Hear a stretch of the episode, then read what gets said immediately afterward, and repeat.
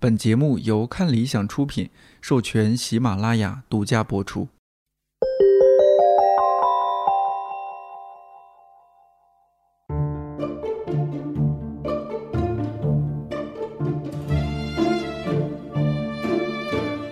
一百个职业告白，我是颠颠。这一期被忽略的职业是播客制作人。职业嘉宾吕东是播客节目《谐星聊天会》的幕后制作人，高级内行杨大一是我的音频部同事，他也有和朋友一起做一档播客节目《文化有限》。这期节目当中，你主要会听到一档让很多人开心放松的播客幕后是怎样策划和做选题的，播客节目的后期剪辑怎样做内容上的判断和取舍，以及最重要的谐星聊天会到底什么时候更新？准备好了吗？告白马上开始。节目开场了，我觉得咱们先把一个事儿得说清楚，就是如果有闲聊的朋友听这期呢，最关心的事儿就是闲聊什么时候更新？吕东，啊，闲聊什么时候更新你学？石老板还挺像。是吧？他确实声音尖一点。嗯赶紧说正事儿，你先把这个问题解决了，要不然闲聊的人不听了。我我现在就在网络上，我就跟那个老赖似的，对，啊还真是。我自己的个人账号已经被我自己主动的封杀了。嗯，就是嗯，呃发点啥，基本上就说这个还有心思在这扯这个呢，闲聊什么时候更新呢？啊，同志，啊，这特别像就是道长不管做什么，或者说我们微博发什么，就是说圆桌派什么时候更新啊？一千零一夜什么时候更新啊？你这个 level 一下就上去了。就是啊，道长也被催，吕东也被催。对，因为道长是一样儿，对一样的啊，你嗯看享受到道长级别的待遇，一般得是一般我们节目里边我这么说的时候呢，得有个旁边的人打岔，这样我 我们没有。我们没有。那以啊后我自己注意点我，们都是 peace and love。我自己装完啥我自己在吐槽，这俩人没有一个人保护我。嗯，对，赶紧的更嗯更新，反正是现在是进入到这个细节策划环节了啊，各位同嗯志。然后这个啥时候更新，我也别说个准信儿了，我怕万一到时候又拖更，是不嗯是？十十月份左右差不多吧。要是再不哦更，那就十一十一月份。嗯，就给祖国母亲庆生嘛，对对对对对对嗯对对对，大家一起快乐嘛，是不是？可以。尽量吧，尽量吧。闲聊不知道能不能到时候嗯那什么，不确定，不确定现。在现在嗯录了吗？我问一个没没有细节问题。没有那我再问个直接点儿的，招 招到伤了吗？没有也没有。呃，大家关注一下，闲聊现在真的是谐星聊天会啊，哎全称是哎，这是我一个我们行业的头部播客，不管是单期播放量，哎哎，还是主播们的这个光环，可不嘛。那都是布灵布灵的。哎，对，哎，各位就是上半年没有花完预算的爸爸们，注意了，啊，那些没做好自己工作的市场人们啊，可以考虑一下我们。对，考虑一下 闲聊，也考虑一下我们，对，考虑考虑。嗯，都考虑一下，看理想。你们要有嗯，不想接的，你就给我。哎好，我们这个不嫌弃，嗯。就是反正我你看我我和大老师加起来，我们同时在做七八档节目呢。啊，嗯。还真是吧？我们啊。对我们很多来的都是单集赞助，对。是少嗯。找我们呀，找看理想电台啊，对理想编辑部，这都是。巴巴的嗷嗷待哺呢。对我们不同的节目、不同的风格，都可以根据爸爸们的这个需求进行一定的定制。对我我可以提点，最后协调成了一个最大的 MCN 机构。可以。嗯，呃，大老师，我不知道你你是什么时候认识吕东的？就是吕东难得咱们三个坐在一起，而且是录节目，不像嗯你俩上次是一块儿吃饭喝酒，或者说嗯我和吕东就是哎平时是业务交流业务交，啊，哎，对业务交流哈。这个大老师负，你知道吗？大老师酒精过敏，他那天回来就吐了。啊 没没有没有 没有，就是你看为了业务这嗯，脸有点红。你酒精 过敏啊？我红就是过敏啊。咱俩那天不是就喝了半瓶啤酒我就红了吗？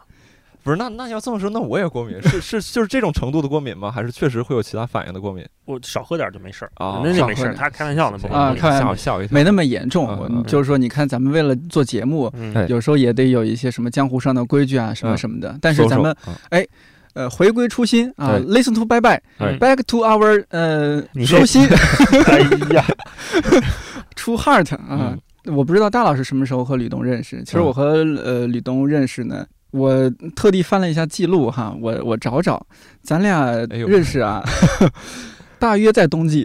上一次别人在我面前翻记录，还是我女朋友查账。上次你怎么怎么着？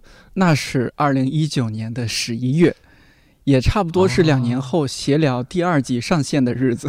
差不多，差不多。对，两年前我们的打招呼像普通的微信上刚刚认识的朋友一样，嗯拘谨中带着真诚，嗯真诚中带着互相试探。嗯他说：“点点老师好，我是单立人吕东，嗯也是做播客相关工作，嗯，哎基本信息都点清楚了，是吧？也自我介绍好了。我说我找你干嘛来着？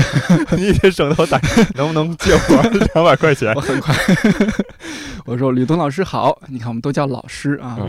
然后说你们经纪人，呃，可以说名字吗？经纪人呃，应该可以吧？可以哈，科科啊，科科说科科大致和我说了一下，但是具体是什么情况呢？嗯，呃，这个播客制作呢，我也只懂皮毛，咱们可以聊聊看，一起想想解决哦方案。然后，哎，接下来是吕东一一长串话，我就我特别建议闲聊的听众这个时候一定一定听一下吕东给我发的这段话，啊，感受一下一个播客制作人的初心，他梦开始的地方。当时说啥 了？我我感觉我在你这儿真紧张，把梦展我真要开了哎，啊，打扰老师，是想请教下现场收录问题。哦句号。我们最近在做一个谐星聊天会，哦，哎，这是我二零一九年十一月份第一次知道这个词儿。嗯，啊、哎，你这节目里水词儿也太多了。相当于英达跟你说我要拍一个叫《我爱我家》的啊，就是几个单口演员在线上聊天，下面是观众，中间会跟观众提问。现在遇到的问题是，现在给观众收音是用一个蓝牙发射器连接的话筒，这个需要来回传递，很麻烦，也打乱节奏。再一个是呢，目前观众是四十人，我们如果想扩充规模，东北现有口音是在哪儿出来的？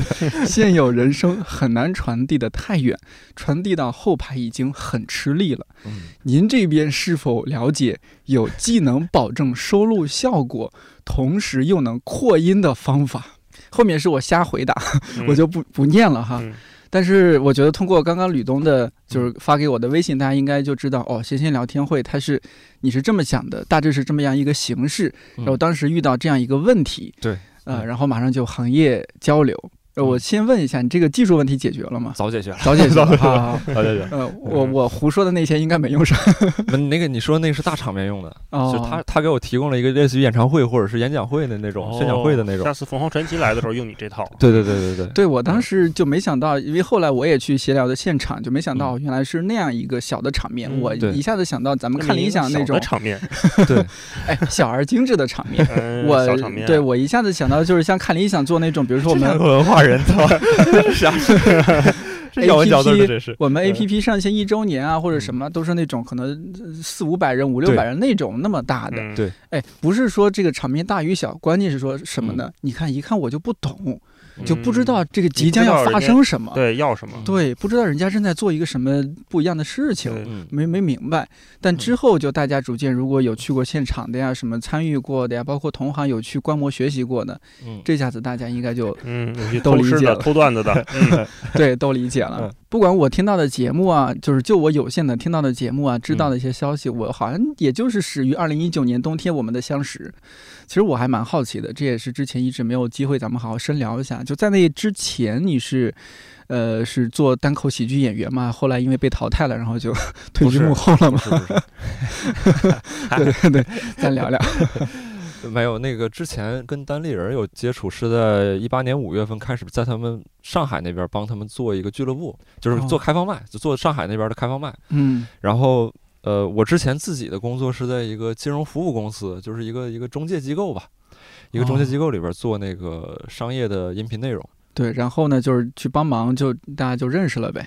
对对对对对，因为当时我做我上一个工作那个内容有一个问题，就是他那个赛道空间特别窄，它的这个信息量或者是严肃性比的话，比不过这种调行行业报告，嗯，券商出那种行业报告，你及时性或者趣味性比不过三十六氪或者虎嗅出的那种商业新闻，然后那种音音频内容呢，就就就收听啊或者各方面就很少，然后数据观察各方面也做不出来，然后当时就是心里边唯一一个削尖了脑袋，就是想想要做一个有更多人听的东西，然后当时就去关注就是什么内容有生命力，什么内容有穿透力。然后就机缘巧合吧，当时是忘了看到什么东西，我我记得是第一次认识是认识艾杰西，一个中美嗯中戏中心的那个演员，他跟是单立人关系特别嗯好。然后当嗯时是夹私活儿，就是自己嗯做内容，然后去嗯跟人家聊喜剧去了。但是也也可以发到我那个平台上，我就说这个文化行业的类似吧，这种一个衍生的这个这个话题。嗯然后跟他聊过一次，然后后来好像就是去看看那个那个石老板的专场，一七年哦十二月份。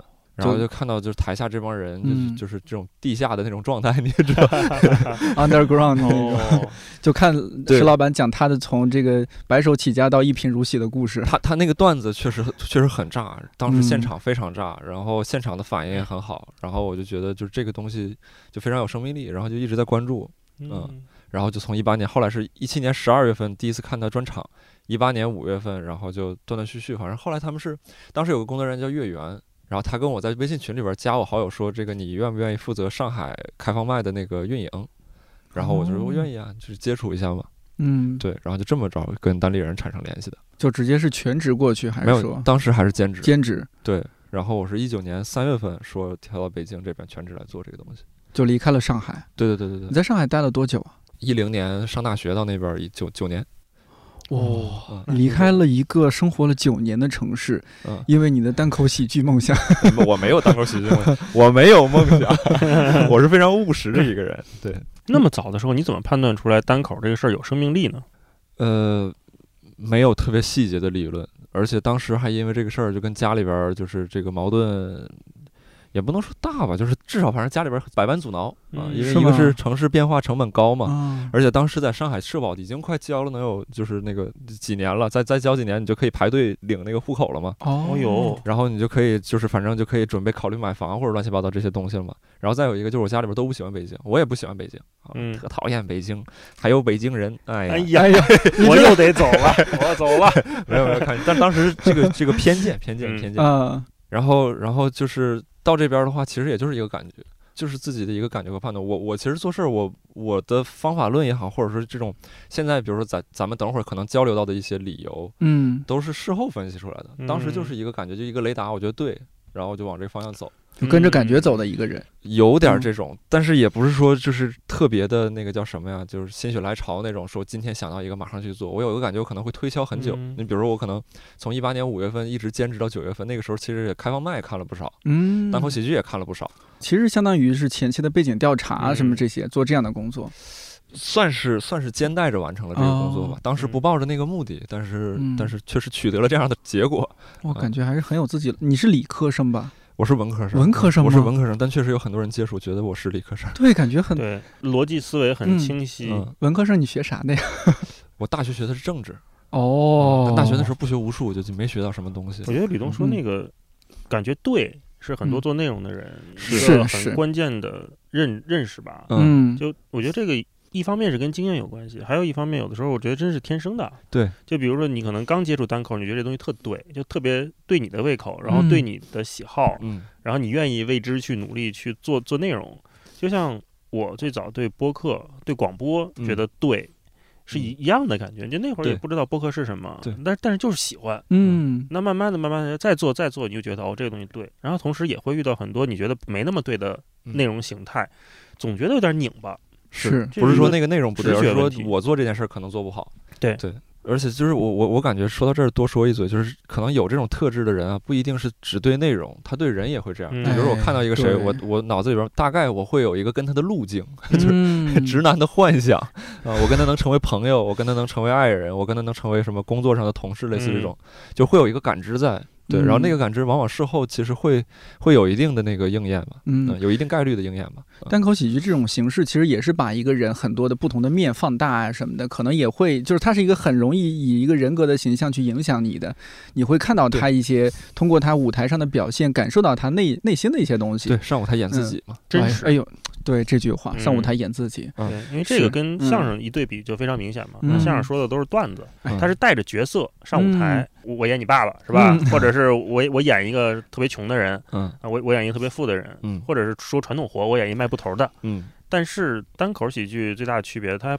不是形式上的，而是说内容上的。它上来讲的是我作为我这个人的感受，对，然后我生活对我的捶打，是吧？嗯。而且关于什么原创性、抄袭，在单口喜剧界，我觉得比相声传统传统相声里面可能更在意一点。嗯，对对对，这也跟他那个有关系，就好像不仅是你抄了我的作品，你还仿造了我的人格，有点这种感觉，嗯所以说会格外在乎这件事情。嗯你本来对这种就是 相对偏曲艺类的这种，呃，这种演出形式什么感兴趣吗？像北方人是不是都听相声、啊、没有看小品、啊？没有，。我跟没有传统那些单口演员还不太一样，说我打小听相声或者怎么样，我嗯没有。哦，那你小时候没有什么喜欢的这种曲艺形式，或者说，小小时候看过一段京剧，但是就是也嗯就是因为花脸儿觉得特特特有意思，小孩儿嘛，哦看热闹的心态去看。哦，对，但是你说真跟曲艺有什么渊源或者没有？特遗都没有啊。相声、小品也也一般吗？特遗憾的没有。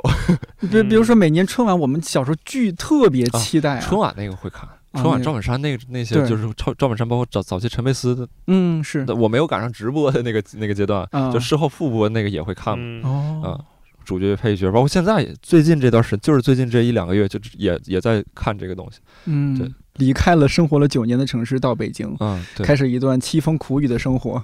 啊，对，对对对对对，凄风苦雨。我本来想反驳一下，后来发现，嗯，好像确实是这样。确实是，对对对，嗯生活水平有下降吗？绝对有啊，那肯定有啊。嗯，北京一个是嗯房租贵，然后再有一个我新单位工资低。嗯 哦，你是相当于降薪，然后进入这个行业了。对，因为我们公司对吧，文化行业哪个你就跟金融行业这两个一说就哦，不一样，而且我们又是小公司。我之前那个公司还规规模还比较大，就是一七年那时候经济不好的时候，当时我们公司挣的也比较多。后悔过嗯吗？后悔不后悔？一瞬间都没有，一你那一瞬间，那肯定有很多 瞬很多间。瞬间啊。对，交完房租可能后悔。我就像那个《武林客栈》里边那个老板娘似的，我要不是怎么怎么样，我就不会来到这个伤心破落的地方。对那瞬间肯定有很多瞬间。嗯，嗯，那会儿说到说家里人对你反对啊啥的，其实到现在应该就还好了吧？包括这几年一些综艺啊相关的，大家看到，他们不是，他们不是因为他们确实是好了，就是确实是没有那么反对了，对，但不是因为外部结果，是因为我能把我想要的东西描述清楚了。就因为一开始我描述不清楚，我就跟个小孩儿似的，我就说我就要，我就想去。你你不放我去，我就我我不不用，反正我也不用你们掏钱，怎么怎么地，就是因为有钱嘛，硬嘛。嗨，好，那会儿，还有啊，对，那会儿还有还是得干金融是吧？呃，没那个是就是我们不算特别垂类的这个金融，嗯就是一个是算是一个中介吧，我们对，当时做的。哦对，然后然后说不清楚，那你当然人家没办法嗯支持你，人家觉得你这是特奇怪，你干的好好的，你自己不说不干就不想干了不干了。对然后后来能说清楚了，慢慢的也开始就是也开始做东西出来了，然后现在包括他们也听我的那个闲闲聊，节目嗯节目。哦，对对对，然后就他们自己这方面的疑虑和顾虑会少一些，但至于对行业的悲观，我跟你说，老一辈看的特别清楚，始终是悲观，啊，始终是悲观。我爸我妈第一，我带他们到北京看我们那个公司的演出，他说嗯 行，就是还行是吧？啊就这种就是行就是这种这种行，他不是说真的认可那种。行吧，啊，啊行行吧也也是个事儿，也能做。嗯全程可能就是抱着胳膊这样看啊，也笑了，也笑了。啊，也嗯笑了。他我爸跟我特别像，他就说你这个内容啊确实很好，嗯，但是呢，我估计你们呢可能会做的很坎坷。啊，哦，对他提了几点，真的就是提到了当时问这个这个比较核心的问题，哦，可持续持续生产，然后审查，然后等等这些嗯东西。叔叔是做什么工作的？他他他他做农业的，哟，嗯那也是都能提到点儿上，也是很厉害啊。所以说这个就是我做文化行业时常自卑的一点，或者自我怀疑的一点，就是我的独有价值是什么？因为我在跟一些嗯年纪大的人交流的时候，我会发现，经常他们能提到核心问题，但他们又不是相关行业的从业者。嗯，嗯，对，所以说我有的时候在做这个东西的时候，我就在想，就是这门槛这么低吗？对，这我觉得一方面是就是当局者迷，旁观者清，嗯还有就是你就经历的事儿也多，他可能能说出一些来。我觉得没关系，一会儿我们今天这个节目咱们就也都是做相关事情嘛，可以也可以正好放开了聊聊探讨一下。聊一下，探讨一下。嗯呃，说起来这个节目。大家听到的都是开心，包括你们在公号里面也说，我们这个节目就是好笑、好笑、好笑，嗯希望给大家带来快乐。嗯也说不要去说教啊，什么去指导别人。嗯除了郝宇老说，哎，我听听你们有啥问题，我给你们指导指导。关心群众的。对对对，嗯、你今天作为制作人，我嗯还想咱们一起聊一下，就这档节目背后的一些故事。嗯，您请问呃，您请讲。比如说，其实你当时和我说的时候，我有想到，呃，除了我们看理想那种比较大场面的一些活动，我有想到一些当年凤凰卫视的一些节目，嗯嗯呃，类似于说什么一虎一席谈啊什么之类的，或者说我大学的时候，我有追一档，呃，也算是脱口秀的节目，那个叫《青青百老汇》，啊，尉迟琳佳主持的。后来那个哦节目改名叫《笑逐颜开》。嗯，，对，呃，嗯反正我有想到这样一些节目形态，嗯呃，甚至我觉得你这是不是就是一个视频节目？但现在我们看到它的一个呈现，主要还是以现场加上嗯后期的剪辑制作之后的上线音频的形式。对当然在网上可以看到一些，不知道应该不是你剪的吧？就那个呃视频的 cut，啊，视频 cut 是我是我们实习生剪，小实习生剪的，嗯哦，剪的不错嘛，哎，是吗？特别好。对呃，基本是这样一个形式。上次好像咱俩提了一嘴，但是没有展开聊，就是说为什么哎这个事儿没有直接就做成一个视频？我觉得这个还放在国内，其实还是蛮独特的。嗯，嗯，好，嗯，呃为什么没有直接做成记者问视频？对吕东老师答呃记者问，好，您请坐下吧。嗯坐下吧，我这个这个问题提的非常好啊。为什么没有直接做成视频形式呢？啊，因为不具备这样的条件。啊，啊，怎么对个？因为视频嗯跟音频它那个成成本差距会很大嘛，几乎是嗯指数倍的在上升。音频的话，我基本上调一调个音，然后搭个凳子就行了。对，视频的话，我现场得打光，服化道得开始几个备上。机位，对，三个三个三个主播在上头，起码三个机位，嗯你还得有俩机位拍观众，左边一个，右边一个，还有一个嗯拍全景的。对，这最最简陋的机位可能就是这个这个人也要上去，就是那些职能部门得在了，就是嗯灯光啊、哦服装化妆啊这些对这些东西可能灯就是得光老师对对对，嗯录音师啊这些东西就就就就得开始有了。然后这个肯定是不具备这样的成本跟条件。如果要做，都是你，都是吕东。对我也不会分身术，所以说 吕东，吕东，吕东，吕东。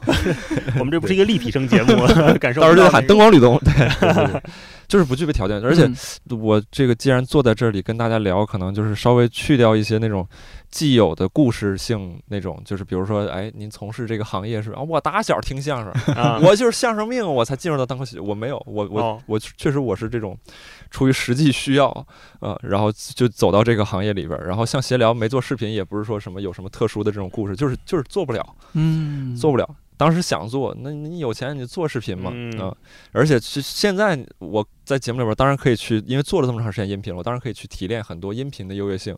但这实话说，也是因为做不了视频，我做了这么长，时间音频，我才提炼出来的。这是有遗憾的，可能。，对我没准我要做视频，我那我也能提炼出很多视频的这种优越性。嗯，对对我现在看很嗯多那个 YouTube 上面特别好多人特别逗，他们把郭德纲那个相声传到网上去，嗯然后呢，他原来都是视频的，嗯，他们就弄一张图，哦，然后那个图可能就上面写的是，呃，五秒之后自动按屏，嗯。就是屏就熄了，它五秒之后那个图也没了，变成一个黑的，嗯，所以它就是一个你可以把手机放在那儿当一个收音机似的，啊，就后台播放，对后台就放着，嗯，但是它实际还是个视频媒介，啊。它会还把视频专门还导成一个音频，在视频嗯。网站上播。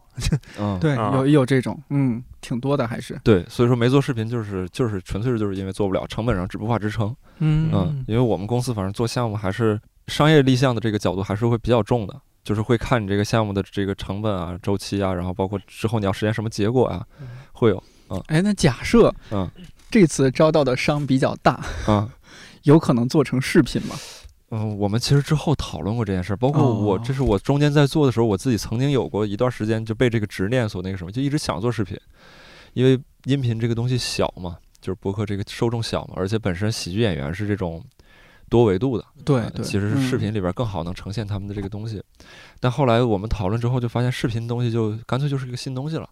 呃，我经历过这样的一个阶段，是这样，就是之前是总是想把闲聊做成视频，然后后来我在我们系统里边记录，我说就是我现在这么看待这件事儿，就是我可能也许会想做一档新的视频节目，呃，这个会基于我操作闲聊的一些经验。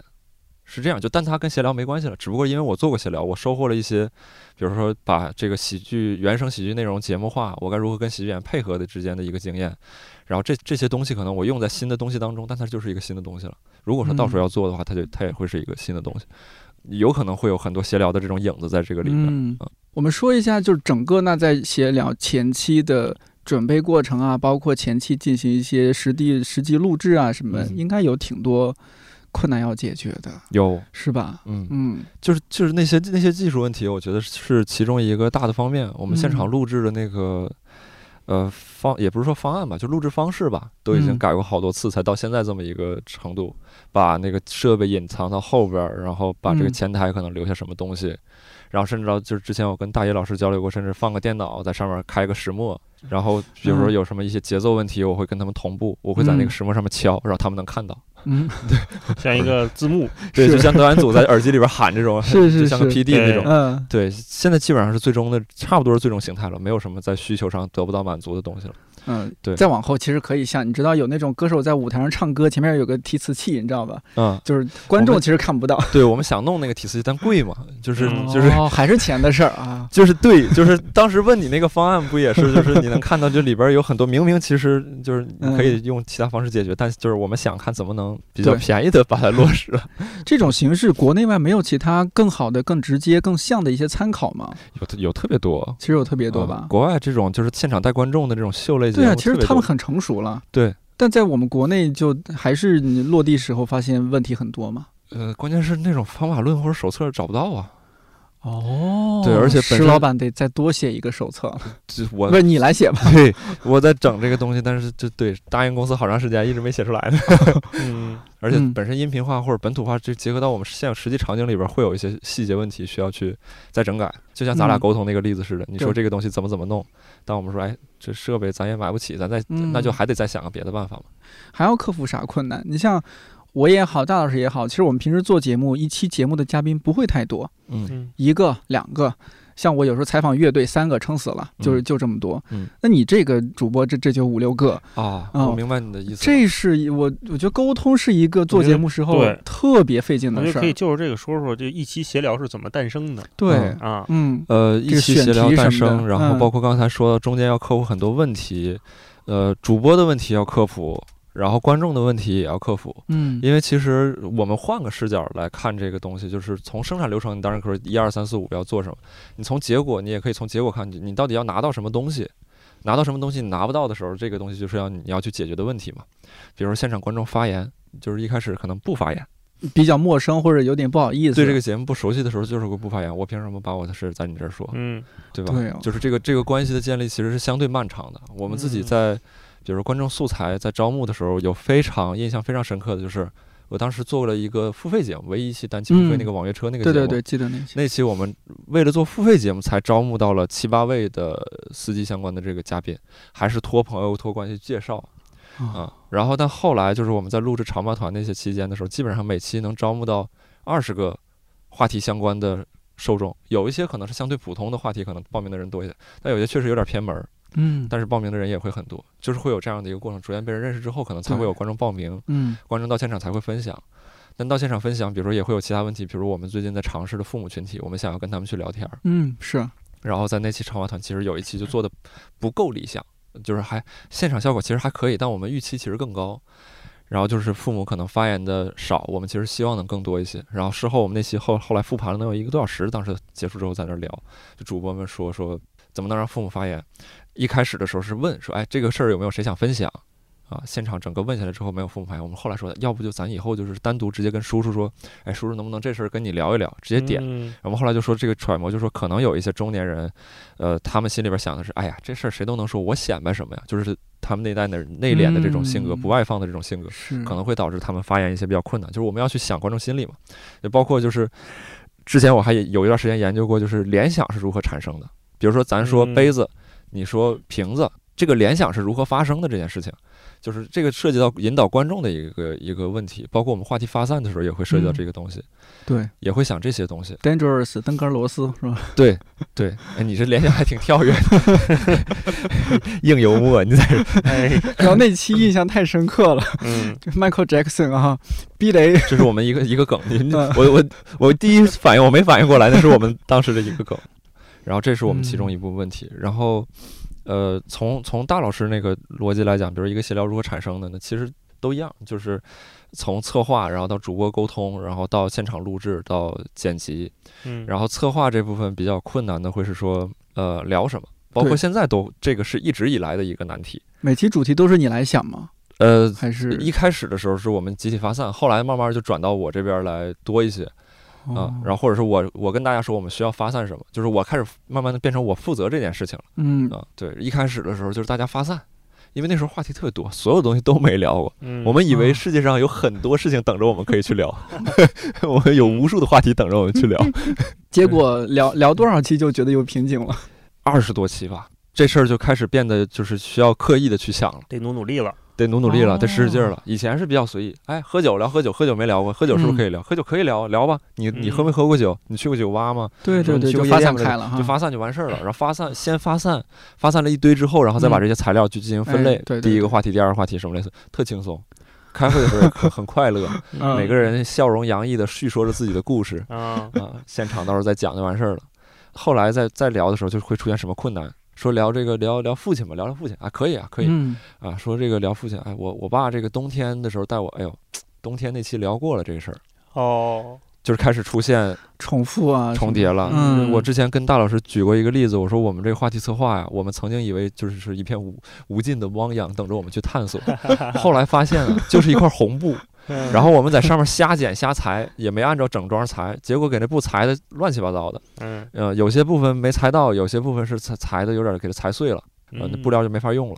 对我，嗯所以我特别理解为什么好多播客叫泛生活播客、泛文化播客。哎，就哎想哪儿聊哪儿吧。这个“ 这个泛”字就特别传神。主要是不自信。对，嗯然后后来就是那个那个从那件事儿开始之后，然后就是有一个概念才进入到我的脑子里边，就是内容线索这件事儿。嗯就是我们演员其实有的时候经常会跟我聊聊说，哎，我我想录一个什么节目，我想好了，我先跟跟那个谁聊，我聊完之后我再把他那么着，哎，这节目一个特好，你我想做个播客，我说行行，我说你你要不先录一期试试，啊，就是因为这个这个东西在我眼中就开始变成它变成一个点子，而不是是一个节目的点子，它只是一期内容的点嗯子。对对，对一个节目的点子，它得是说我专门去聊那些海外没有翻译过的书，它是一个节目的点子，它是一个可以至少是听起来可以持续抓的一个一个内容抓手。是。互联网嗯黑化，这叫颗粒度。对。嗯。对对对对，对，就是那是后来才开始的意识到，嗯就是哦，原来做内容是需要有有线索的。嗯。嗯。其实吕东分享那个啊，我我我也稍微说几句，我特别有同感。嗯。就是像看理想电台，就最早二零一八年年初一月份还是一七年年底筹备的时候吧，嗯。当时我们的那个总监其实是管我们视频的总监，呃我们叫亮哥哈。嗯亮哥就和我说：“你呀、你准备这事儿，你先去给我列五十个选题出来。”嗯其实我当时内心真的心里想，但是我很尊敬亮哥，非常尊敬亮哥，亮哥是非常专业的，亮哥听不了这个，听不了这段儿，你说吧。但我还是想说，亮哥你疯了吗？啊，五十期哎，就是我嗯。之前也没有说做过哎这样的一些事情，其实我还没搞清楚咱们嗯这个节目要做啥。嗯，然后亮哥就直接说，你给我写五五十期主题选题出来，对他其实就是在问你要内容线索。我我当天晚上就失眠了，嗯，对，就不知道该写那时候心理承受能力啥。还比较差。是，对，因为之前你想我那那会儿也刚来公司，刚到看理想才不到一年嘛，嗯之前做的项目是什么？白先勇戏说《红楼梦》，嗯杨照实际白讲，也主嗯要是做后期剪辑，嗯其实都是现成老师录好的，呃，我们就做一些剪辑啊、嗯文稿处理什么的。嗯，嗯，没，你这种就相当于自己要做一些内容输出了，对慌啊，嗯你自己虚的很，周围全是一帮大佬，我太喜欢，就是不管是听一个老内容人描述自己菜鸡的时刻，嗯还是直接去看一些刚进入 内容行业的啊菜菜鸡鸡，菜鸡本鸡，哎我太开心，我太享受他们那个痛苦的过程了。好，这个话题我想不出来了，好啊难过我说说我痛苦的事，让你们开心一下来。快说说。对，反正就是当天就失眠了嘛，我就想到底该怎么着。我我记得我第二天几乎是带着一种哭腔，哭丧着脸嗯，去敲开了亮哥办公室的门儿，说：“这个亮哥，我实在是憋了四五个，我就憋不出来了。啊，我说：“我不是不干了。倒没那么严重啊，但就是说嗯没想好这到底要干嘛。”就你不知道该怎么弄。嗯，对，对你这万事真的是开头难。那时候就真的觉得万事开头难。对，嗯、你这到底怎么定位？是是吧？我在里边什么人设，甚至我叫什么名字啊？我这颠颠大家肯定都知道，这肯定不是本名嘛，嗯是吧？我是我其实不是本名啊，哦不姓颠啊，我，嗨，你们这个，呃，对，其实这些都是问题。嗯嗯亮哥就比如说开导我说：“你嗯想想，我们看理想，我们现在在做什么事儿？因为那时候我们在筹备我们的 APP 了，嗯说 APP 要上线了。嗯那前期呢，咱们 APP 上可能没有太多节目，嗯那你做的这个呢，可能就是我们 APP 上其中一档免费节目。嗯那这个节目呢，它肯定要承担一些给我们 A P P 导流的功能。嗯。那怎么导流？你肯定得宣传出去，你要宣传一下看理想，哎，看理想在做什么事儿，是。呃，看理想有些什么样的人，他们在做什么样的节目，瞧瞧，啊、嗯。哎，您说的没？可说是呢。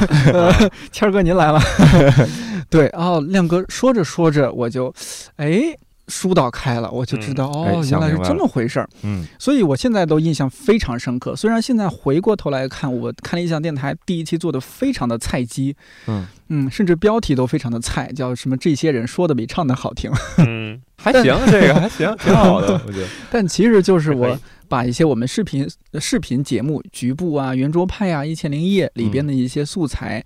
剪扒了点儿出来，嗯，然后呢，在里边相当于做了个嘚嘚噔唱台当亮相，啊，嗯，哎，台上亮相说，哎，你看，这就是我们看理想，我们已经做了这几的视频节目了，嗯我嗯们也有一些音频节目，嗯有很厉害的这些叉叉叉叉叉叉老师，嗯哎，大致是这样一个。然后呢，我在这儿献丑了啊，我们这个做这样一档节目，哎，嗯这就反正就这样就开始了。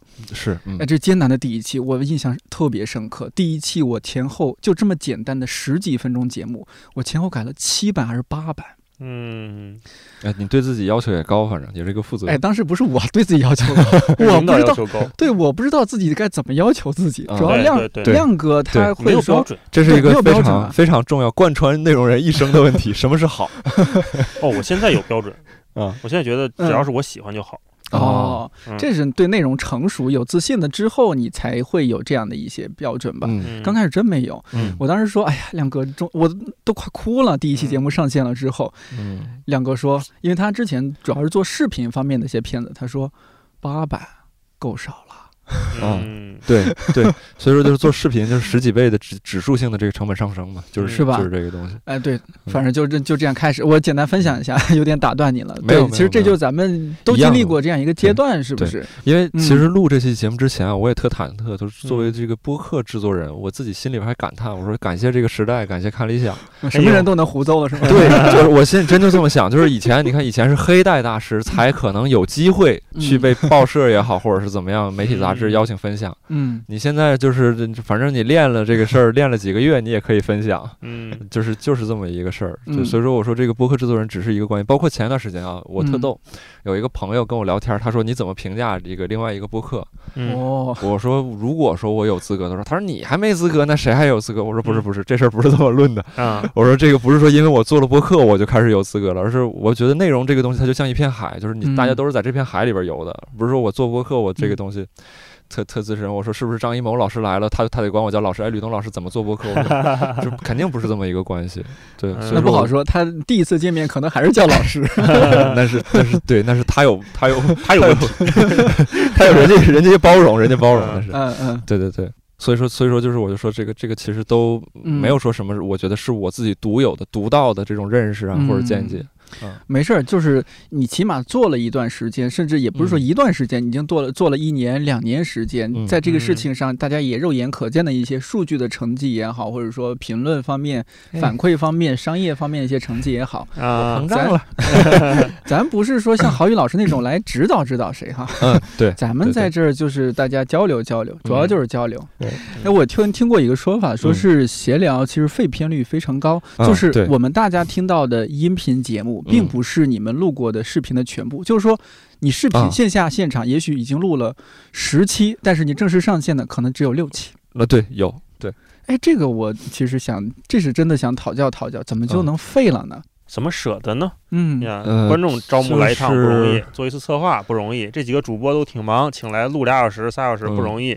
对啊，说到底就是就是这个先说结果啊，就是不够嗯好。啊，但中间可能推敲过各种为什么不够好啊啊，有一些明显的这种事故，然后有一些是有争议的啊，有一些就是我们大家都认为不应该放出来，举个例子，比如说，比如说那期话题可能现场大家分享都进入到一种沉闷的情绪啊，我们聊过一期悲伤，哎嗯呦，我们聊过一期孤独，哎呦，你啊，们这个喜喜剧节目悲伤啊，对，和孤独，然后啊，好像聊没聊过死亡，我有点忘记了，我有点嗯忘记，但确实提过这个提案。嗯对，但就是类似的这种话题，如果说我们现场的这种掌控能力，或者说我们前期的设计没有去设计好的话，大家容易进入到那种专注真且真诚的分享。嗯哦那个时候，某种状态下，喜剧的介入是不合适的，就会显得你有点混蛋。哦，我具体的例子我有点忘了。他就现场没事啊，你下次有废片，你当做看理想电台的番外啊。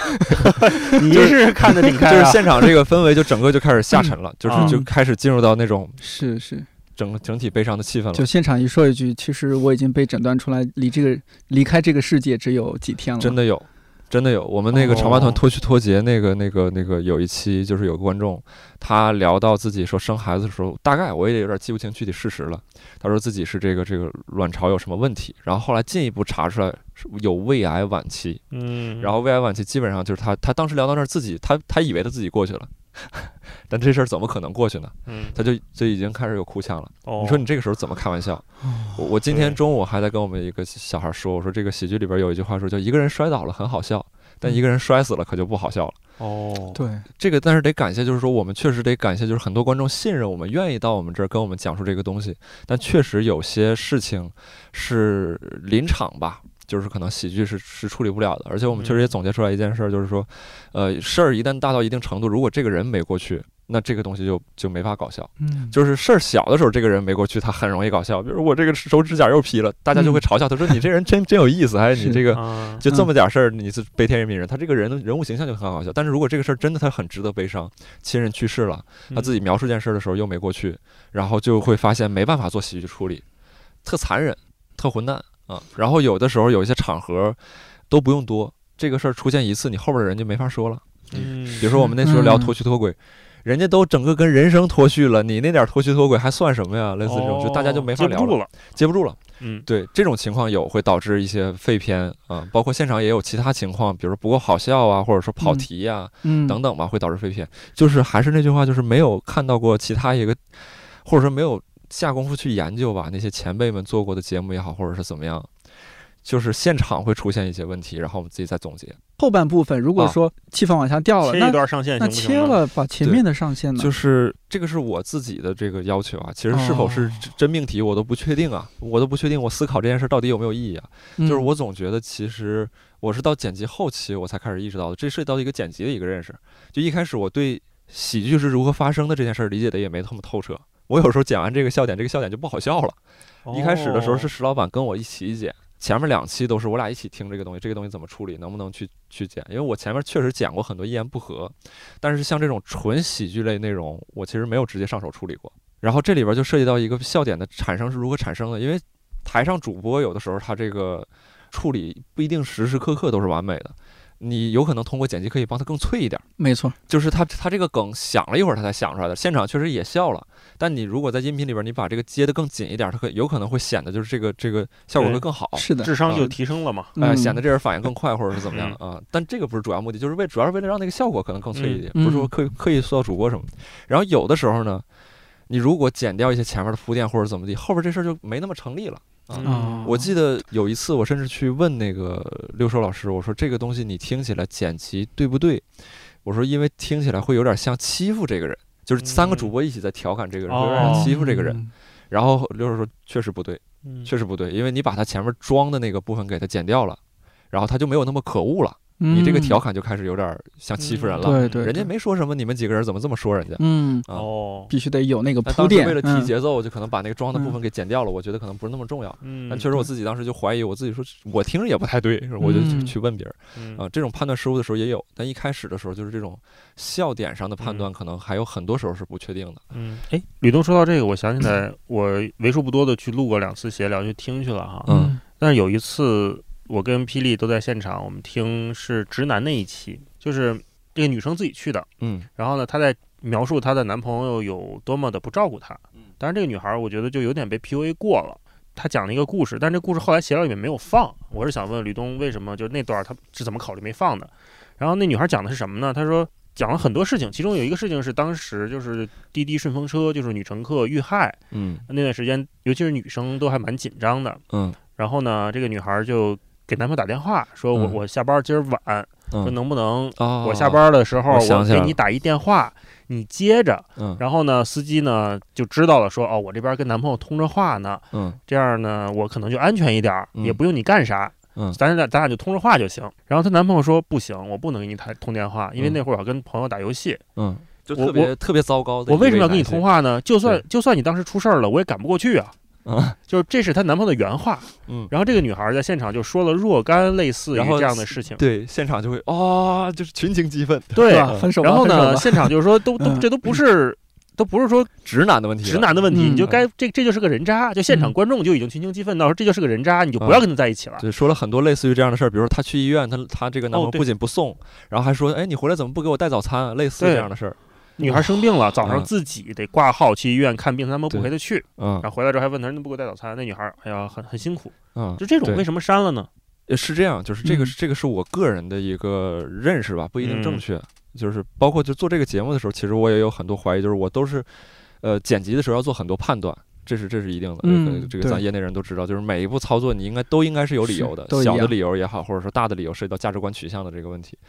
然后这个东西就涉及到一个我自己个人的认识，就是这节目是干嘛的啊？嗯这节目可能就是为了让人好笑的。然后我我自己还有另外一个认识，就是因为我我的生活经历，我横向交流下来算是相对复杂的。比如说我小的时候在农村待过，大概什么样姿态的人我也都接触过，文明的人我也接触过，然后打老婆的人我也接触过，类似这样。我就觉得这这个世界上，它就是会无时无刻在发生很多真正悲惨和让人愤怒或者值得同情的事情。比如咱录电台的时候，这时候塔利班是不是有一些人正在嗯，对，平行空间嘛，可能对发生很多他可能会很糟糕的事情。对，然后我的会有一个偏激的认识，就是说，有些事儿不必去在一一类节目里边儿去去特地的要面面俱到，因为你无法真正的接触到这个世界的真相。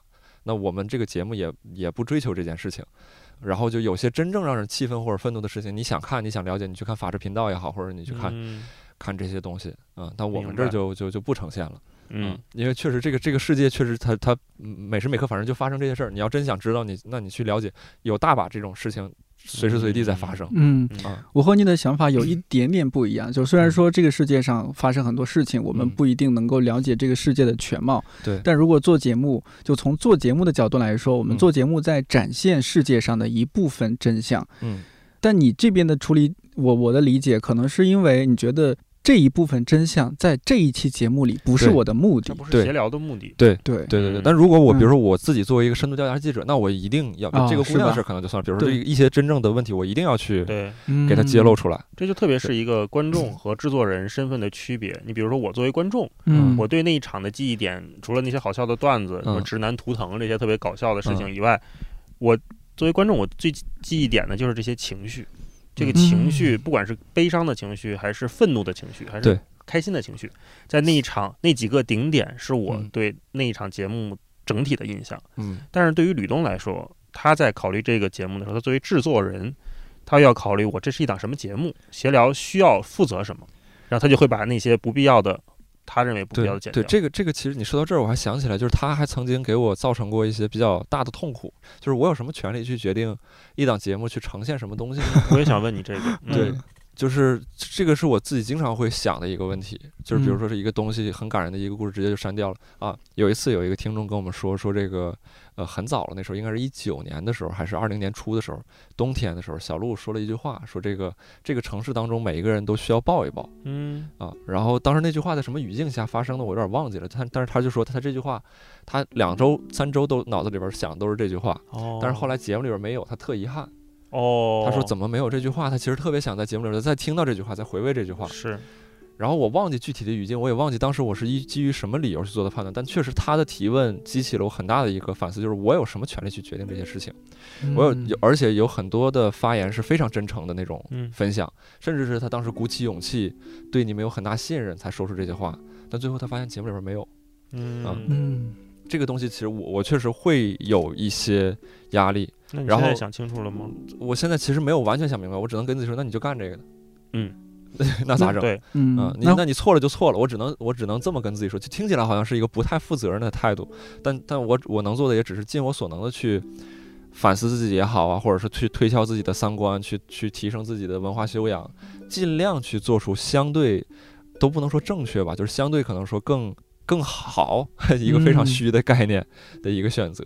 那我们说到这儿，比如说，呃，其实看看理想，我们平时做节目也会面临类似的问题。嗯，我有时候在想，哎，我们这节目有必要剪得这么严格吗？除了一些确定是什么口水音啊、特别水的水词儿啊，嗯哎，是不是也可以适当的有一些水分在里边，嗯，别干巴巴的？对，对啊，这个就是事后我想，就是所有的事情做不做都一定是主观选择，嗯，那就没有问题。哪怕你这个主观主观选择现在推敲出来的就是支撑你的理由，可能事后看是错的，嗯，但也是你当时的最优解。就是比如说像你说的口水词儿这个问题，以前我是会剪掉的，然后后来我会留，就是 留一些对保证真实性 是啊、保证自然性。包括你刚才说到那个剪辑，其实会有一个就是说判断标准，就谁服从于谁。就这个故嗯事嗯留不留它，我基于什么标准去判断？然后包括像你说有些节节目那个废片那个问题嘛，我刚才不是说有一个伪命题，我甚至都不知道是真命题还是伪命题嘛。就是我自己会认为一个节目要有一个节奏性。嗯当他比如说只能留下四十分钟的时候，我会觉得觉得这个节目已经不完整了。他也许这四十分钟是好笑的，但是它不完整，所以说我不想把它放出来。但如果说它这个节目是八十分钟的一个节目，可能比往期的六十分钟、五十分钟都要长，但是它在节奏上是流畅的，有起有落，嗯是比较合理的，那我觉得这个也没有问题。我完全理解你说那个节奏感的问题。对，所以说就就有一些那个故事，比如说那哪怕比较好笑，它当然很好笑，好笑到爆炸，可能它我不会出于节奏问题给它剪掉。但有一些故事它就是很好笑，很有意思，但可能我确实觉得它首先在这个话题当中有点多了，嗯已经有了四五个了，你这时候又有一个很好笑的，然后可能这个会会让我觉得把它的重要性降一些。然后再有一个就是它的出现会导致之后的过渡不自然，然后它的嗯出现可能会导致整体的节奏会有点冗余。那不好意思，就是我我我也很舍不得，但没办法，再见。说再见有点太残酷了，就是我只能把它去处理掉。就是节奏这个事儿，嗯，录了这么多期节目，有的时候作为制作人就坐边上听大家聊，有的时候自己录，嗯或者有时候参与，比如像咱们今天这种聊天儿，有的时候我真的能感觉到那个几个嘉宾的气是不是在这个圈儿上在流动起来。对，然后有的时候聊着聊，确实就是三个人也能荡起来，俩人也能，嗯。然，后俩俩人也能聊起来，对。啊，那个状态，呃，我觉得未来科技发达了之后啊，也许能分析出来，比如你脑袋贴个片儿，是吧？看你那个情绪，什么激素分泌，嗯，或者是这仨人聊到什么关键正在词，对释放什么信息素，这仨人信息素在这儿能产生什么化学作用，对这个事儿就就能成立。对而且我觉得这个东西，它是一个所有做内容的人，做音乐、做电影、做播客、做视频，所有人对都会考虑的一个问题。但嗯是它很难的就是言传。我只能告诉你说这事儿，这这段节奏掉下来了。但是你嗯跟一个新来的同事说，你跟一个年轻的朋友没有做过这方面，你说这节奏掉了，什么叫节奏什么？对你给我解释解释什么叫节奏，这就解释不清楚，也很难。包括就是传递好什么传递好，你说你现在说我我觉得好就是好，但你要传递这个标准，那也也有点困难。是，那你凭什么信你呢？对吧？对呃，吕东，比如现在干了两年协聊，那可能在这方面是有一些经验。但如果来一混小子在你手下，我嗯凭什么你说好就好？我不哎觉得这块儿好。这这就是我跟嗯他们沟通的一个事儿，就是我都会把话放在前面，就是嗯我在招他们进来之前，啊我就会跟他们说，我说就是有些事儿呢，我特别欢迎你们交流和保持主主动能动性，但如果我解释不清楚，就按照我的来，对，我就是这样 哎。我就会跟他们这么说。是，对，但是我会尽量向你们去解释。那如果解释不清楚，嗯咱这事儿还得做，嗯，你就别在这儿跟我撕巴了、嗯啊！就这事儿我负责，反正嗯像像上一季超妈团，其实剪辑也有失误，当时心态出现失衡，然后有些节目剪剪辑的时候就过于担心失去观众，剪的就过紧了。有些人听到这儿就会觉得就是喘不上来气儿，哦，嗯对，评评论里边也有反应，然后主播也有跟我反映，那那这那咋整？那你就那你就担着呗，这这是你捡的，啊，所以说说到底，呃，是不是就是谐星聊天会？如果是音频节目这一块儿的话，它就是为了让大家好笑，让大家听个开心。我反正我想的就是让大家嗯能放松，听着节目开心就行。然后回头你要是说，我我我前段时间也跟大一老师交流，嗯就是我我们尽量追求这样的一个，在在往这个方向走，但也不知道能不能做得到，就是嗯尽量雅俗共赏。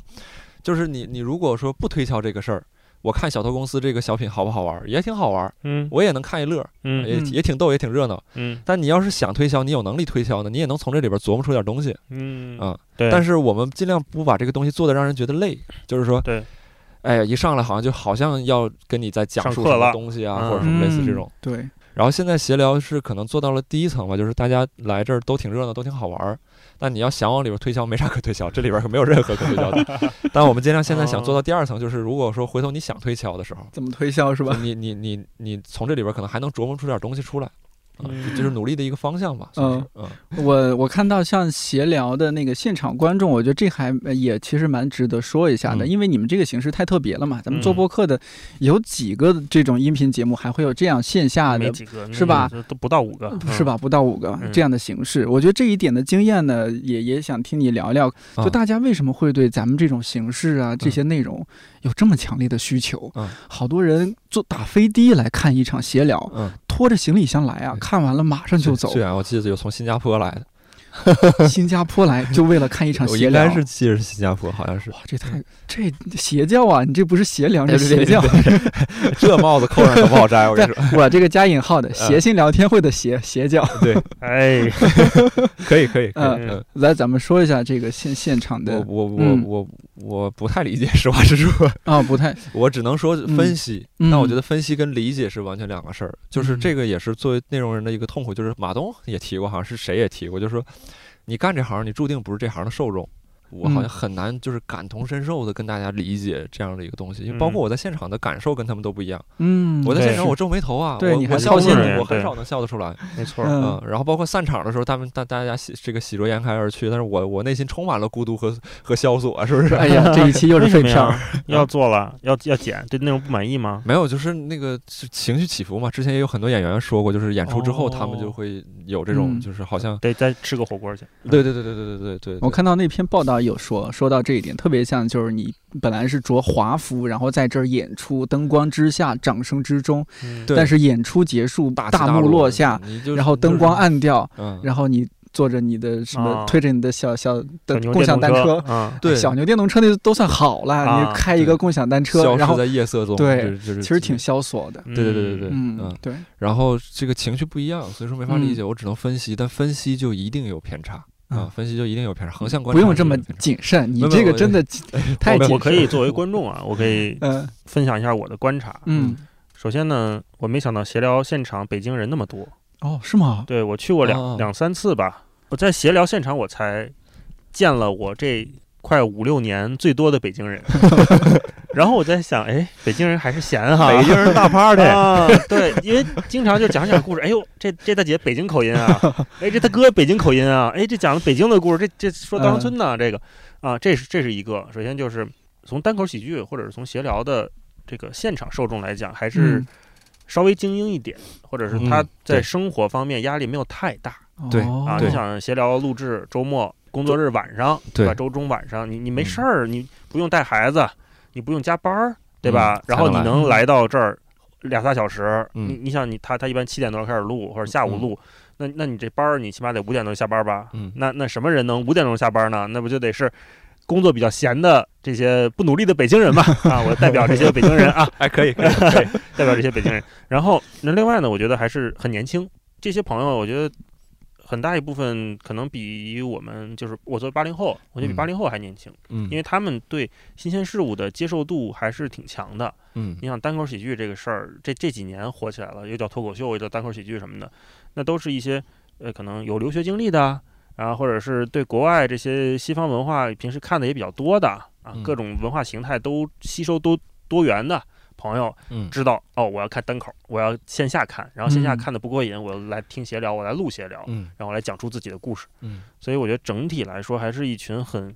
相对优质和比较精英的人群在现对场。对，有思辨能力，有审美，对，而且这些人他是有一个普遍的优点，他是自信，他自信来到这里被你冒犯，对吧？我来讲述我的哦。故事来是就是来被你冒犯的啊，对，也有一些不自信，确实他就会嗯进入到表演型人格，啊，对，也嗯。也有那样比较讨厌的，我也见过几个。对，啊，这 这嗯就节目里就但是剪掉了，就是不太 就是不太适应，就听他们说话嗯有时候会不太适应，但是大部分来说，我觉得这些观众都是比较自信的，嗯。都是比较优秀的人。嗯，嗯，而且都是经过吕东筛选过的。啊。对，呃，也也没有投全投稿全筛选，有一些会筛选，有一些会嗯筛选，也是后期众啊，筛选一些。对，看他的微信头像，什么人呢？这是这这这这得讲了，这太不正太不正确了。这个不是，那没事没事，这我个人问题吧，没事，不用剪，给我留着，我就这样人天天听，谁的？这时候陷入了创作者的两难，对对，开玩笑。自己还有一个内心的声音。这观众观察，反正我感觉就是一个是确实好像确实快乐吧，就是我现在发现就是人好像很少活在自我的这个身份当中，这是事后分析啊。嗯你你你在职场当中你是这个什么什么经理，你在地铁上你是一个社会人啊，你回到家里边你才是一个个人，但是你是一个孤独的个人，嗯，对你很少能拿这个身份去这个个人的这个身份去跟其他人碰撞，好像这个嗯东西会是吸引大家，但这这这些都是事后分析，你真问人家你为啥来，我就想来，人家可能也没嗯想这些事儿。嗯啊，然后一个到现场好玩儿有意思啊，我就觉得这个东西好玩儿有意思。再有一个，我能讲讲自己的故事，被倾听，我会发现是一个现在被漠视的一个很大的一个需求，嗯很少哦有人会来听你的所思所想。那时候特别逗，我看一个综艺节目，嗯陈小春的老婆叫什么来着？应采儿，应采儿参加的一个嗯综艺节目，好像是带着他女儿还是什么。嗯，然后他女儿就是有因为是一个什么事儿不开心了，因为他别的小朋友把他想分享的那个东西给说了，说你怎么设计的呀？然后旁边小朋友给他说了。嗯然后他就不开心了。然后他妈妈说：“你为什么不开心？”他说：“我想说，我想要你们听我说。哦，当时那句话一下就击中我了，我觉得这这这就是人类最原生的欲望嗯之一，就是我想要你听我说。这就几乎是每一个个人最原生的一个欲望。最原始的就是哦，对，就是你要喊啊，对吧？别人喊的声大过你，你就开始捂他的嘴了，是吧？对吧啊就是你说的特别对，现场就是大家都有分享的需求，但是生活当中有几个人听你说话呀？对，你老婆愿意听你说话吗？嗯你也不愿意和他说呀，呃 对，你也不合，有些也不合适跟他说。嗯。你哥们儿，你也不好意思跟他说，你觉得自己嗯。特絮叨，你有很多的审视在这里边。但是在这儿没事儿，我们审视你，对吧？我们给你说，我们不仅审视你，我们还我们还作践你。哎，我觉得闲聊做到这一点真的特别了不起。我就是今年一月一号参加那一场现场的时候，我不嗯自觉的把我参加一些新书发布会的现场去做对比，嗯，我那种感觉就是闲聊现场确实有像你说的这种，好像更真实了一些卸下面。具嘛，卸下身份，卸下面具。那种线下面具的感觉特别明显，嗯，就是新书发布会，当然大家也会啊，一些学生啊什么也，当然也很真实，是吧？啊老师，我很喜欢你啊，道长，我一直我对。你我是看着您的书长大的，身份来嘛，对，但是带着身份来的，嗯。而且是带着他的一种社会身份，对嗯更多是社会身份。嗯我是我是哪个学校的学生啊？什么？我是某大厂的员工啊？而且其实你嗯还用一个视角可以去观察，你可以就在各个场景当中去观察，就是这个人是不是在表演。嗯我前两天去吃火锅，我就呃看到一个非常精彩的表演，就是一个一对男女肯定是刚认识嗯啊，男生在跟女生讲一些什么什么事儿或者类似这种，我就在那儿观察他俩，我觉得太有意思了。但就是那个就是在表演嘛，我要向你嗯。展示我作为一个，嗯，我希望能获得你的好，这没有问题，啊，没有没有任何问题啊，对对我不是说在抨击这件事情。是就是我只是说，就是如果用这嗯。个视角去看的话，你会发现有很多人确实他他会进入到这种表演状态，在不同的场合当中，不同的力度在表演。嗯。啊、比较夸张、比较极端的，可能就会被做成这种什么人类迷惑行为大赏或者图鉴。啊嗯嗯，是，我想到一个 slogan：来闲聊，做自己。哎，这是一个招募观众的时候，嗯，但闲聊创造了这样一个气氛，当然说可能和他这种小场主播和观众之间距离也比较近，相对私密和相对私密，对，那种安全感也很强。后来也发现，就是嗯没法扩，不能扩。一旦扩，就是这个人数真的就是发现会有差异。哎，你真八十人就是跟四十人不一样。对你，再就是一百二，那我跟你说，那现场聊天可能就没法听了。哎，我那天啊，我跟你说啊怎么怎么地，怎么怎么地，是或者是怎么，嗯就是那个时候对人的要求确实就会对观众的安全感的要求就会变高。这个不是他们的问题，是我们的问题了。嗯，对这也特别像，就是你看现在，尤其是我们随着年龄增长，为什么越来越不喜欢十多个人的那种聚会，嗯，或者说是那种什么对吧？他同没有学交流，，没有实质交流。对我们更喜欢三五好友，呃，旅个行也好，或者说是哎就一个桌吃吃饭、喝喝酒，对，也没人，劝酒。嗯，即使是说有一些开玩笑，他也是无伤大雅的，他是也是有些尺度和分寸的。对闲聊可能就创造了这样一种感觉。对。嗯然后也有一些观众，就是还是回到你最初那个，也有一些嗯观众来，反正是这个现在这个价值还没被人发现，就是嗯在节目里边会被喜欢，但是已经有一些观众意识到了，他会哦刻意的来塑造自己的形象也好，或者是这种哦，但是很少很少很少。对，但我们决定以后把这个部分商业化，啊，主要各路大 V 啊，包括一些名流人士呢，需要被喜欢的，希望对希望能贴近大众的，啊可以到我们这个节目当中来付费报名。对啊，主要是大家家抢你们票太难抢。对嗯，网上一搜，随便都是说，哎呀，这个闲聊的票太难抢了。对对对对，嗯哦对，哎，这我还有一个迷思，嗯就是单立人儿的票出来就售罄，嗯，各种演出，不管开放麦还是商演，嗯还是拼盘儿什么的，嗯专场更是。现在也没有那劲儿，也过去了，那个是吗过过去了。然后过去了闲聊好像票也很难抢，我们同事都说我想去看，抢不着，怎么办？啊，好像那你们也没考虑过提价什么的，因为我觉得好像一直都是票价还是都挺挺亲民的。提价我们不挣这钱啊，关键是提价之后提了不就挣了吗？不是你你提也挣不上这钱啊不。是，主要是看不上这钱。不是，我现在一张是八十嘛，写料，我也不能提到八百，对吧？肯定是不能提到八百。嗯，我提到一百六就已经很高了，然后嗯就是，但是这个收入对我们来说也没有啥意义，因为就四十个人，或者是就嗯五十个人，而且现场我要招募，然后我要现在售票就更少，嗯，就这个钱的就是嗯价值很低，然后我们算算了，而且关键这个是量撑不起。对我们当时还想说提到一百六能不能挡住黄牛，也挡不住。哦，对，而且现场观众可能来了之后还得还得跟大家解释为什么要提到一百六，十算了，不不不不麻烦哦，嗯，那如果大家就是一百六的话，是不是嗯观众的期待也不一样了？也未必会高，但你就是多多少少得跟大家说明一下吧。一开嗯始说为什么提这个价，哦好像没有找不到什么理由提这个价。因为我想，比如说嗯你看个话剧，什么小剧场什么的，一两百一两百一两百张呢。嗯那话那话剧，那我还不能笑俩小时，我我有时候还看不懂。我我纯粹嗯就是找不到理由提价，我就没提价。我个人哦做事儿，我是觉得就是这个原因特别重要，就你为什么要干这个事儿。现在这个门票其实也是做某种程度的一种筛选吧，算是，对筛，但筛选功能也算不上吧，八十块钱还是相对比较平民，平民还是希望做一些群众喜闻乐见的。对，然后之后嗯可能嗯。就是到时候看看吧，是否售票吧，可能就改成全招募了，也许吧，因为其实我们对协聊定位，它一直类似于一个音频综艺或者一个音频节目的这种感觉，从策划成本到最后哦。那个节目要求都是这种，它跟传统的这或者说比较大多数的这个播客还不太一样。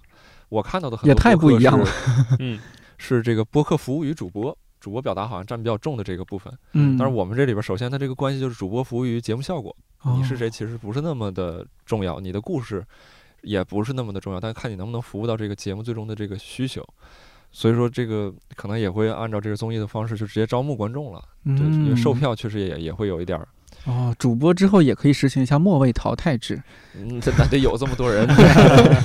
我们现在主播特缺，嗯，啊，主播特权啊，单立人那么多的一些，哎，这个主播会要求很高吗？就是在我看来，单立人不是有很多的喜剧演员？单立人是有很多喜剧演员，有嗯 sketch 演员，有单口演员。这个就回到一开始大一老师说那个，就是单口那个形象问题。你比如说相声和或者说演小品，你是去演一个角色，嗯然后单口的话是做自己。但这两种其实，呃，我们理解它都是提供协调所需要的一个特质，就是出梗能力。但是这个即兴能力或者主持能力，其实在这个过程当中不培养。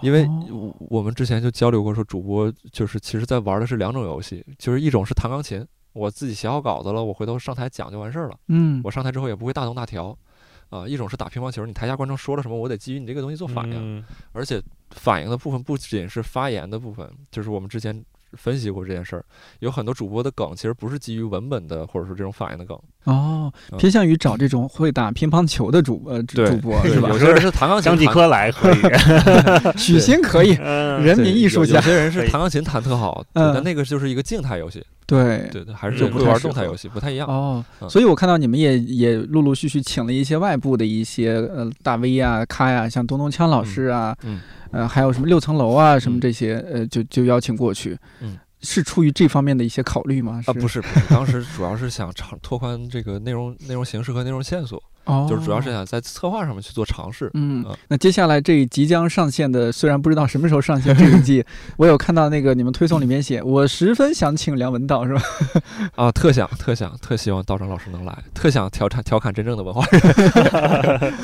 道长来了，你希望他，哎呀，也不能说希望他，那道长去了，我觉得应该没有问题，因为道长毕竟是上过《奇葩说》的人。啊，不让他坐台台上，让请他当观众，哦，当观众啊？他还上不了台呢。哦啊不是这个意思，道长去都上不了台啊，思，不是说上不了台，不是上台可千万别把它当成一个什么门槛儿或者是一个级嗯别，就是上台上台之后是服务方，啊，台下才是大爷。对，上台就累了。对，哦，对东东平锵老师当嗯时上台就是。之前请三位嘉宾上台，还是说那种嘉宾的身份，说你好像说我们跟你聊点什么。后来我发现嗯嘉宾这事儿根本就不成立，没有人能哦承担这种比较重的，就是镜头面对他自己一个人去分享故事。因为我们当时也说，就是对准的不是六层楼或者是顾中医老师本人，而是他的这个故事。但后来发现对准他这个故事也也也不行，也不对，也不对啊、就得是哦他作为今天这个话题当中的一员。哎，今天嗯咱聊这个，你怎么看待摸鱼？呃，可能托普华老师、托普华老师来聊一聊，或者是什么？啊、嗯，你怎么看待什么什么现象？他说你有没有摸鱼的故事？你是不是也摸鱼？啊、你哦就是今天来，你就是人民群众。明白了，就都是坐在台下，然后对一起来分享故事。东东锵那次来嗯是稍微兼带着主播跟嘉宾的身份，嗯，他稍微有点特殊，是他他自己做电台是比谁都早。对对，然后哦他自己听相声或者怎么样，就是耳濡目染，他这个出口能力各方面也也都够得上，所以说他是上台其实是半个主哦播，哦，对，才会这属于特招的。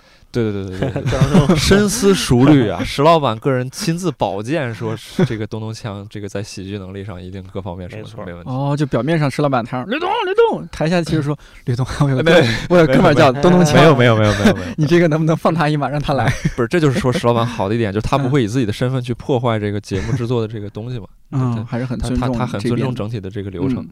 我们那会儿你刚刚提到一点，其实还是我们可以稍微延展讲一讲。嗯呃，之前我们也聊，你今天不想以一个纯粹的什么嗯播客制作人的身份，你也说闲聊是你把它看作一个音频节目，或者甚至是一种音频综艺这样的形式。嗯，其实音频综艺这是一个蛮有意思的概念。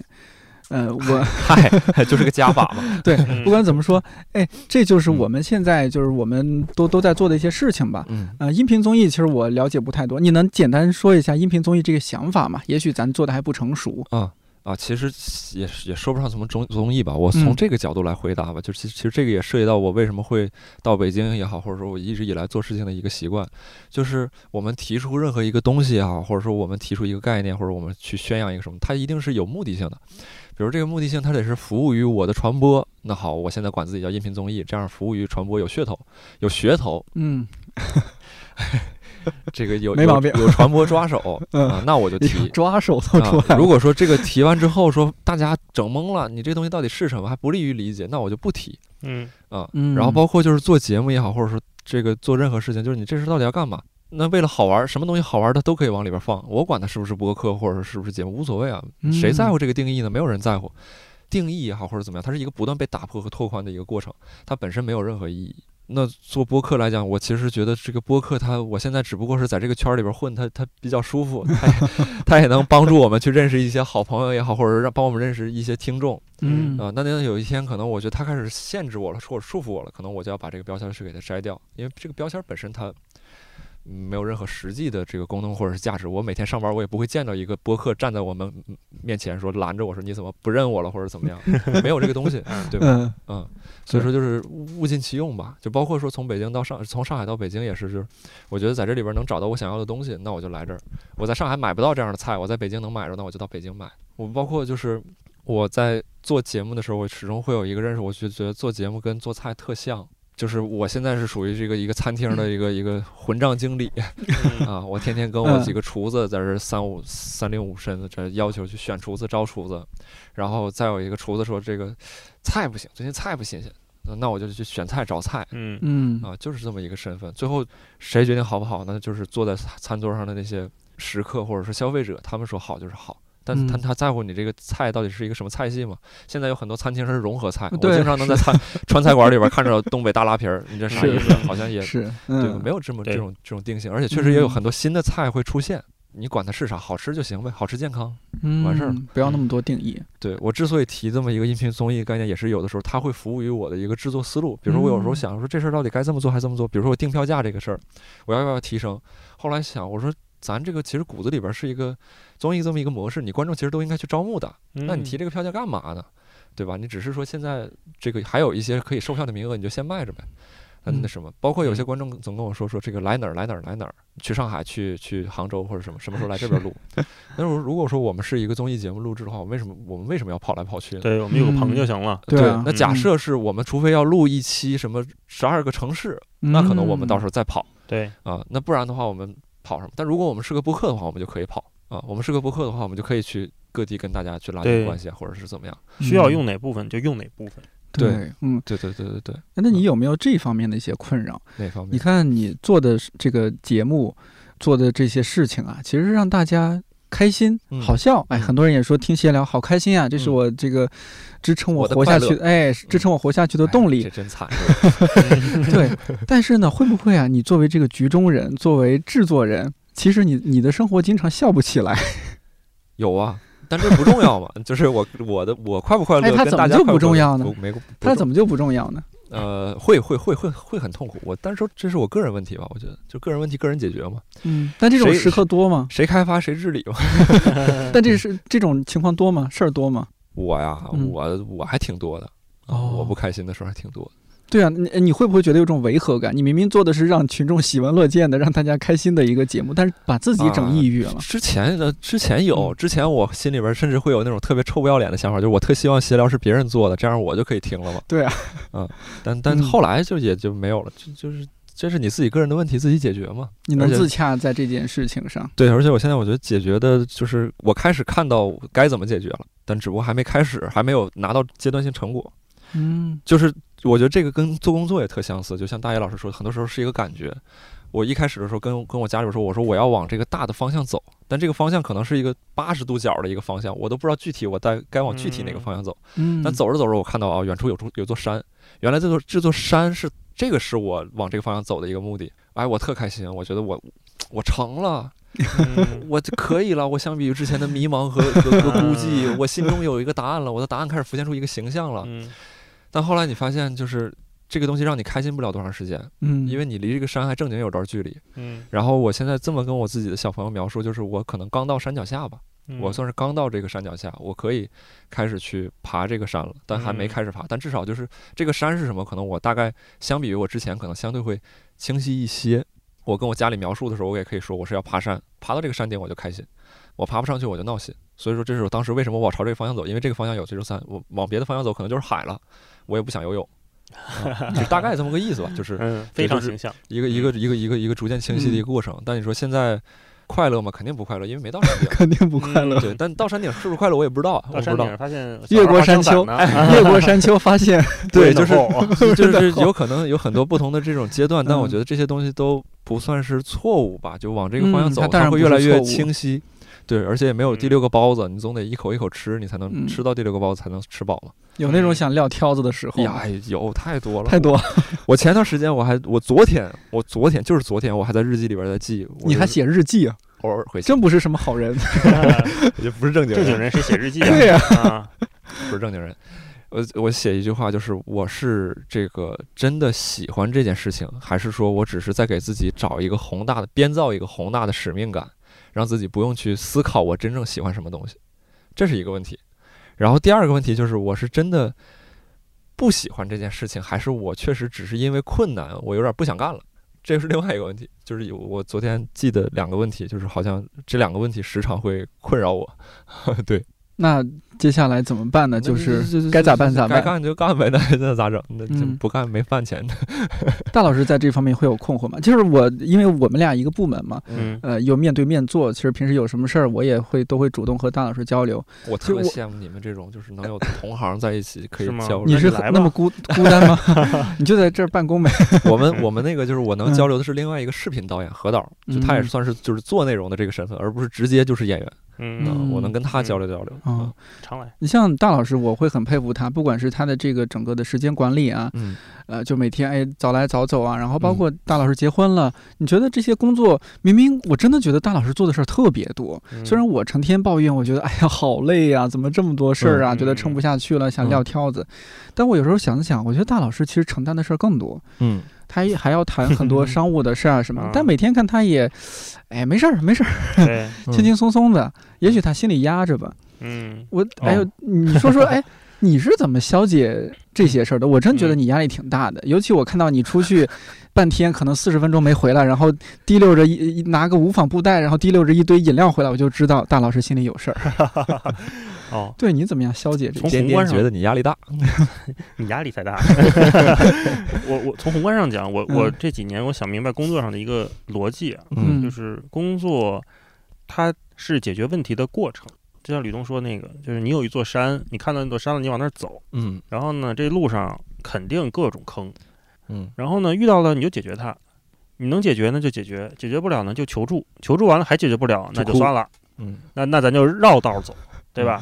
我觉得在比如说我们执行各种项目，同时我跟颠颠我们这部门做了七八个播客，现在都在嗯更新中，嗯那肯定有偶尔断更，或者是偶尔嘉宾不行了，偶尔这集录垮了，嗯甚至这集录音机没开没录上，嗯都有可能。我觉得这个非常正常。关键的是说，我们经过一次之后，下一次就有一些新的应对方案。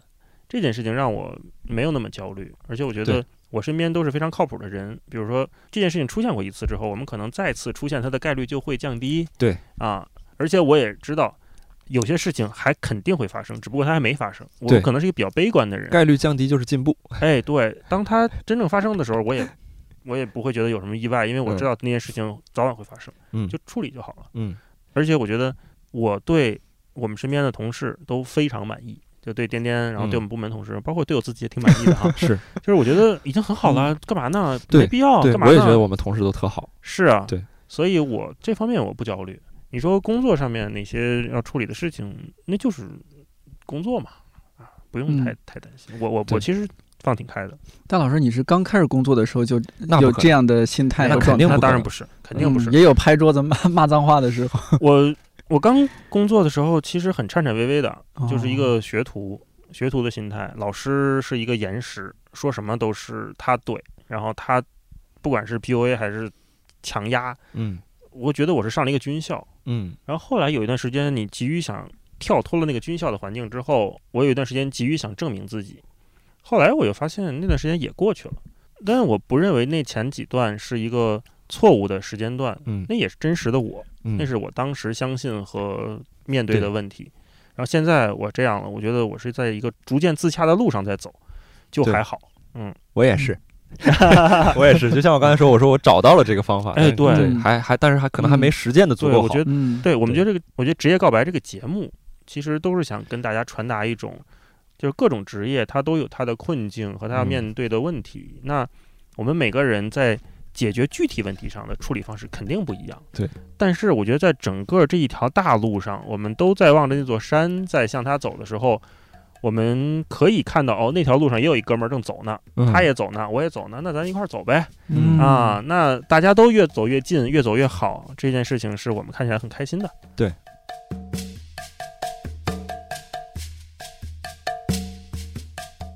提醒一下，一百个职业告白系列，每一期嘉宾所能代表的只是身处那个职业当中的自己。如果你有不同的观点和感受，也可以在尊重和友善的前提下给我们留言。明明在做带给人快乐的节目，但吕东说自己常常是不快乐的，我特别能理解。就像是大家常常觉得我的另一档节目《看理想电台》温暖治愈，但其实策划和制作的过程有时候也是兵荒马乱，甚至是令人崩溃的。不过，对我们这些做节目的人来说，哪怕看到一条真诚的觉得这期节目带给他陪伴，甚至觉得还有点收获的留言，就觉得都值了。也许孤单，但不孤独。一百个这些告白，我是颠颠，祝你自由宽阔。